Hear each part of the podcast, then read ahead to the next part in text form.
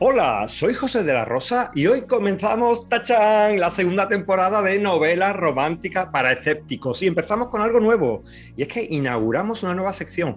Vamos a analizar una vez al mes un bestseller, un gran bestseller de la novela romántica.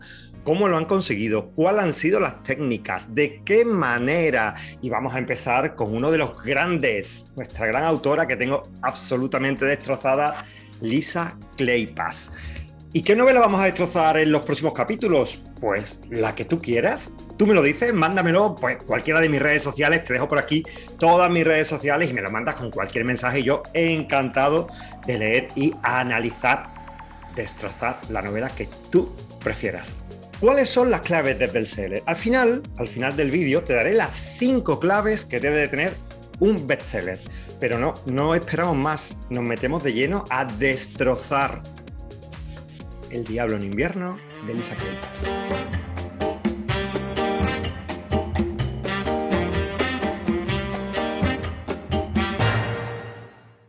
Primero debemos de empezar con la definición. ¿Qué es un bestseller? Pues un bestseller es una novela que se vende mucho. Y tú dirás, bueno, pero vamos a ver, esto necesita un ajuste, necesita una definición técnica, algo fácil, un referente, un indicador que me diga, esto sí es bestseller y esto no es bestseller. Querido, querida, bienvenidos al mundo del libro, el mundo de las palabras, de las cosas exactas. Aquí no hay nada exacto. Así que para saber qué es un bestseller, pues podemos tomar alguna referencia. Por ejemplo, un bestseller es aquella obra que tiene muchas ediciones. No nos sirve. ¿Por qué? Porque no sabemos qué es una edición, porque tú estarás pensando, bueno, una edición es cuando un libro tiene una tirada. No, la definición de edición, la definición estricta, es cuando entre una tirada y otra hay cambios sustanciales o al menos algún cambio dentro de la obra. Sin embargo, por cuestiones de marketing, utilizamos la palabra edición como sinónimo de tirada. O sea, ¿cuántas ediciones tiene una obra hoy día? Tantas como tiradas y ahí dices tú, bueno, pues ya tenemos la respuesta, porque sabemos cuántos ejemplares hay dentro de una tirada. No, no tenemos ni remota idea. ¿Por qué? Porque las tiradas en España tienen una media de entre 300 y 10.000 ejemplares. Por lo tanto, puede haber una novela que tenga 10 ediciones y que simplemente se hayan vendido 3.000 ejemplares y puede haber una novela que tenga 10 ediciones y se hayan vendido 300.000 ejemplares. O sea que es imposible saberlo. ¿Y es importante convertirnos en bestseller? Sí, lo es y mucho. ¿Por qué? Pues que si te haces una idea que en España, por poner un ejemplo, eh, salen al, al, año unos 86.000 títulos, estamos hablando de unos 230 y tantos libros, títulos diarios, poder vender entre todo esto es importante, poder destacarnos como escritores dentro de, esta, mm, de este enorme mercado y de esta enorme oferta. Por lo tanto, es importante ser bestseller y el objetivo de lo que vamos a ver ahora es ver cómo otros lo han conseguido. Hemos elegido para empezar a Lisa Kleypas porque yo creo que es una de las grandes, cinco grandes. Tú preguntas a cualquier lectora de novela romántica, dime cinco grandes autoras de novela romántica y estoy convencido, mano en el fuego, de que una de ellas es Lisa Kleypas. Para que te hagas una idea, si no la conoces, de cómo de importante a nivel de ventas es Lisa Kleypas, te puedo decir que cuando le quedaba un libro de una de sus sagas eh, y anunció en las redes sociales que iba a utilizar como personajes, como protagonistas de esta última entrega de su saga a el hijo de estos protagonistas, sin que nadie supiera cuál era el argumento, sin que nadie supiera cómo era este chico, sin que nadie supiera el título de la obra. Simplemente en preventa se convirtió en uno de los mayores éxitos que tuvo en su momento Amazon. Simplemente para, que te hagas una idea de la dimensión de esta autora. Quiero decir, fue mm, uno de los primeros temas de debate en Goodreads.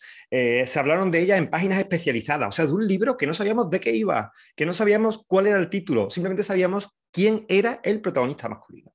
Entonces hablamos de una autora que sabe muy bien cómo construir una novela, que sabe muy bien cómo seducir a sus lectores y que sobre todo sabe escribir muy bien. La novela que vamos a diseccionar, eh, El Diablo en invierno, pertenece a su saga, ya que ella trabaja habitualmente en sagas, a su saga Las Wallflowers o Las Chicas Floreros, como las conocemos, y es precisamente la tercera entrega. Esta saga fue exitosa desde el principio. Precisamente esta novela o cualquiera de estas sagas pueden ser consideradas como la, la novela preferida de muchas lectoras. Cuatro entregas que tuvieron tanto éxito que llevaron a la autora a escribir una quinta entrega, que sería como una especie de precuela de estas otras cuatro, y que, por ejemplo, también se rumoreó que alguna obra anterior era también precuela de la saga. Me refiero en este caso a la antigua magia. A partir de aquí, si no quieres que hagamos spoiler, nos tenemos que despedir, porque, repito, vamos a destrozarla, vamos a diseccionarla.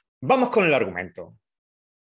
Evie, la chica tímida, la chica tartamuda las cuatro floreros, recordáis, este grupo de amigas un poco alejadas de la sociedad inglesa de finales del siglo XIX y que buscan marido y que están eligiendo a ver cuál de ellos es, pues Evie, la más tímida, la más rica. Y también que es una chica, bueno, insegura y tartamuda, que pertenece por parte de su madre a una familia noble, pero que por parte de su padre, su padre dirige el casino de juego, mm, el segundo más famoso de Londres y posiblemente el de peor reputación, por lo tanto, mm, se mueve en un mundo en el que posiblemente no sea fácil encontrar marido. Finales del siglo XIX, una mujer tiene que tener un marido para poder subsistir. Pues en esta ambientación, eh, Evie decide dar un paso arriesgado. Y es que se dirige a casa de Lord San Vicente, un conocidísimo crápula sin escrúpulos, mujeriego, arruinado, y le ofrece una cosa. Si te casas conmigo, mi dinero será tuyo. Yo seré libre, tú podrás disfrutar de una enorme fortuna con una única condición. Solo haremos el amor una vez para consumar el matrimonio y que sea completamente legal. Y a partir de ahí, pues tú llevas la vida que quieres, yo llevo la vida que quiero y simplemente nos convertimos, bueno, pues en una especie de buenos colegas que tendremos una vida pública medianamente respetable para que no nos arrojen de la sociedad londinense. Este es el inicio sobre el que se traza la novela y como veis, pues diréis, bueno, el inicio, bueno, pues no es un, argumento especialmente original, no es un argumento especialmente lúcido, no es un argumento especialmente inutilizado. Por lo tanto, ¿cómo se las arregla Lisa para convertir esto en un bestseller? Bueno, lo primero que tenemos que tener en cuenta es que la novela romántica es la literatura del cómo. Vamos a darle una vuelta a esto. Por ejemplo, la novela negra la novela de ficción más leída en este momento, es la novela del quién. ¿Quién es la pregunta que debe de seguir el escritor desde que empieza a construir su novela? Porque el lector en la novela negra no puede salir hasta que el escritor lo decida, no puede saber quién es el asesino, culpable, responsable, etcétera, de su novela. En la novela romántica nos encontramos con algo bastante inédito en el resto de la literatura.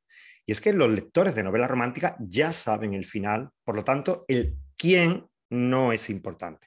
La novela romántica es la novela del cómo. Y la primera gran clave de Lisa Kleypas es que maneja maravillosamente el cómo. ¿Cómo llegar desde dos desconocidos que llegan a un acuerdo? Hemos hablado cuál es en este caso cómo construir una novela hasta un final que el lector ya sabe. ¿Cómo lo hace Lisa? Su primera gran clave, el conflicto. Vamos a ver cómo soluciona el conflicto de El diablo en invierno. Hemos dicho que el conflicto de la novela, en este caso, joven adinerada que busca un crápula para llegar a un acuerdo, nos casamos, consumamos el matrimonio y yo soy libre y tú eres libre. Hemos dicho que es un conflicto que tiene poca entidad. ¿Qué significa poca entidad? Para que nos hagamos una idea, hay conflictos que no solucionan la novela, son esos grandes conflictos que son como una gran hoguera, como el caballo de Troya, o sea, que tienen suficiente entidad como para que los lectores simplemente nos tengamos que sentar a ver qué pasa por nuestras cabezas, porque el conflicto lleva toda la trama de la novela. Vamos a poner un ejemplo. El Señor de los Anillos, ¿la conoces?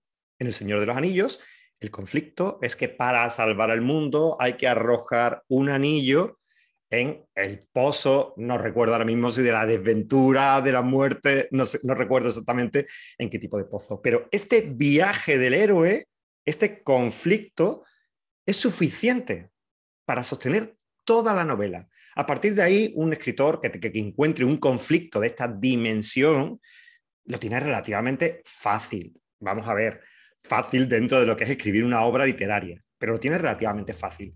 En el caso de Lisa, el conflicto es muy débil, no puede sostener la novela. ¿Y por qué en el caso de Lisa el conflicto es muy débil? Porque el conflicto se resuelve casándose y haciendo el amor. Ya está resuelta la novela. ¿Cuánto necesitamos para eso? 20 páginas. ¿Cuánto necesita Lisa para conseguirlo? 20 páginas. Por lo tanto, la novela ya está terminada. Entonces, esto que es lo que habitualmente hacemos y que normalmente no es algo que tengamos muy meditado. Hay dos tipos de escritores, ¿no? Los escritores brújula y los escritores mapa. Lisa parece ser que es una escritora brújula. Por lo tanto, ella va trabajando y todo esto que os voy a contar posiblemente forme parte de su experiencia como escritora, de su intuición y que no esté estrechamente trazado en la novela. ¿De acuerdo? Entonces, ella utiliza un recurso que yo llamo conflictos en fuelle y es que va introduciendo conflictos unos detrás de otros que van funcionando como un fuelle y que van avivando el fuego del interés que el interés de una novela es el conflicto, el fuego del interés para que los lectores no seamos capaces de desengancharnos de sus páginas. Este es el primer gran recurso que utiliza Lisa para convertir su novela en un bestseller y que te recomiendo, si eres escritor, que lo utilices si tus conflictos no son suficientemente potentes, si tu conflicto no tiene suficiente entidad como para soportar toda la novela, este simple recurso es muy fácil. ¿Cómo son los, cómo son los conflictos que va concatenando Lisa? El primero, Evie necesita casarse para liberarse de su familia. Este conflicto tiene un recorrido porque la familia intenta evitarlo. Pero insisto, no tiene suficiente entidad. Así que va introduciendo otros conflictos. Por ejemplo, cuando el matrimonio se consuma y aquello resulta que tiene una pasión y un fuego impresionante, pues Evi decide poner, proponerle a San Vicente algo inaudito. No harán el amor hasta seis meses después. Y eso es una apuesta, porque si él lo consigue, si él consigue no estar con ninguna otra mujer que no se haya durante seis meses, pues ella se entregará plenamente al matrimonio. Cuando esto funciona, bueno, pues necesitamos más porque se nos acaba el fuego. Nuevo conflicto. San Vicente decide dirigir el club del padre de Levi. ¿Recuerdas aquel club de malísima reputación, aunque fuera el segundo de Londres, pero tiene una reputación malísima, está ya medio decadente? Bueno, pues él decide pero si él es un crápula, pero si no sabe hacer nada en la vida, oye, ¿y si eso ayuda a transformarlo? Vamos introduciendo conflictos que nos ayudan en la transformación del héroe. Pero ¿es suficiente? No. Necesitamos más. Nuevo conflicto. Uno de los empleados, hermanastro de Evi, decide asesinarla. ¿Por qué? Bueno, también ella lo sustenta. Tiene sífilis. ¿Y recuerdas que uno de los últimos estadios de la sífilis es la locura? Nuevo conflicto. Y dentro de todo esto estaría el disparo a San Vicente, un disparo a muerte. San Vicente entre la vida y la muerte. Y para rizar el rizo aparece el, la pareja enemiga de San Vicente, Westcliff y Lillian, que vienen a ayudarlos. Observa. De repente, un argumento que no tiene entidad para sostener la novela se convierte en un hervidero de acontecimientos, de conflictos, de dificultades que hacen que no seamos capaces de apartar la mirada de sus páginas. Primer gran recurso de Lisa Kleypas. El segundo gran recurso, y que Lisa utiliza de maravilla en todas sus novelas, es el erotismo. ¿Por qué? Porque ella utiliza el erotismo como una trama, por lo tanto, va trazando puntos a lo largo de toda la novela que nos van generando tensión erótica. ¿La tensión erótica qué es? Pues algo que tenemos que resolver, que tenemos que llevarlo a un clímax, pero que hay dificultades para conseguirlo. La novela tiene una escena de sexualidad explícita cuando han pasado 30 páginas, que es la consumación del matrimonio, pero a partir de ahí todos son complicaciones. Por lo tanto, esta tensión erótica se suma a la tensión que van generando estos conflictos de los que hemos hablado y se convierte en otra de las grandes claves de la novela porque todos necesitamos que aquello se resuelva. O sea, lo que en plata se dice que se pare el calentón. El tercer gran recurso que utiliza Lisa Kleypas para esta novela y para la mayoría de las suyas es un excelente dominio de la técnica narrativa y sobre todo de la estructura. Lisa es capaz de eh, que tengamos la información necesaria en cada uno de sus capítulos. De hecho, ella no es una escritora de grandes volúmenes, quiero decir, sus novelas no, son novelas de enorme extensión, porque maneja y dosifica muy bien la información, es una de sus grandes claves. Puedo deciros que quizás el punto más importante de una novela eh, sea el detonante. El detonante es el que hace que un lector al final decida comprar tu novela o no. Puede ser el primer capítulo, puede ser las primeras dos páginas o puede ser el primer párrafo de una novela. ¿Qué debe suceder en el detonante? Pues debe de haber una información suficientemente bien expuesta como para que el lector comprenda la entidad de la novela, para que el lector comprenda qué, a qué se va a enfrentar.